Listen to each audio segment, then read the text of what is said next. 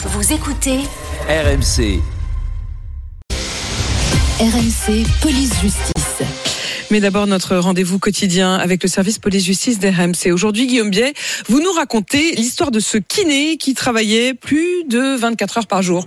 Oui, à l'heure où il y a une pénurie de kinés, celui-ci se dévouait totalement à ses patients au point de travailler plus de 24 heures par jour. Du moins, c'est ce qu'il facturait à la caisse primaire d'assurance maladie des Côtes d'Armor. Et c'est justement son volume de travail déclaré qui l'a trahi entre son activité dans une clinique de Saint-Brieuc, son cabinet et ses soins prodigués dans un EHPAD. Il déclarait en moyenne 280 jours de travail par an, dont une trentaine de jours à plus de 24 heures d'activité, jusqu'à 70 patients par jour contre 45 en moyenne pour ses collègues. Le kiné n'hésitait pas à facturer des soins quand il était en vacances ou bien sur des patients partis à l'étranger ou encore sur la même personne deux fois dans la journée. Après de longues vérifications, la CPM a fini par saisir la justice.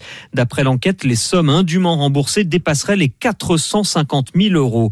Renvoyé devant le tribunal correctionnel, le kiné de 56 ans ne s'est pas démonté face à la présidente qui lui a demandé « Vous n'avez plus de vie, vous ne dormez plus Il a répondu Je me suis habitué à dormir peu.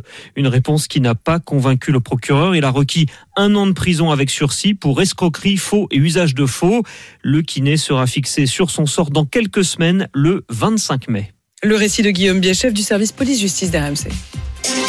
RMC, 6h39h. Apolline Matin.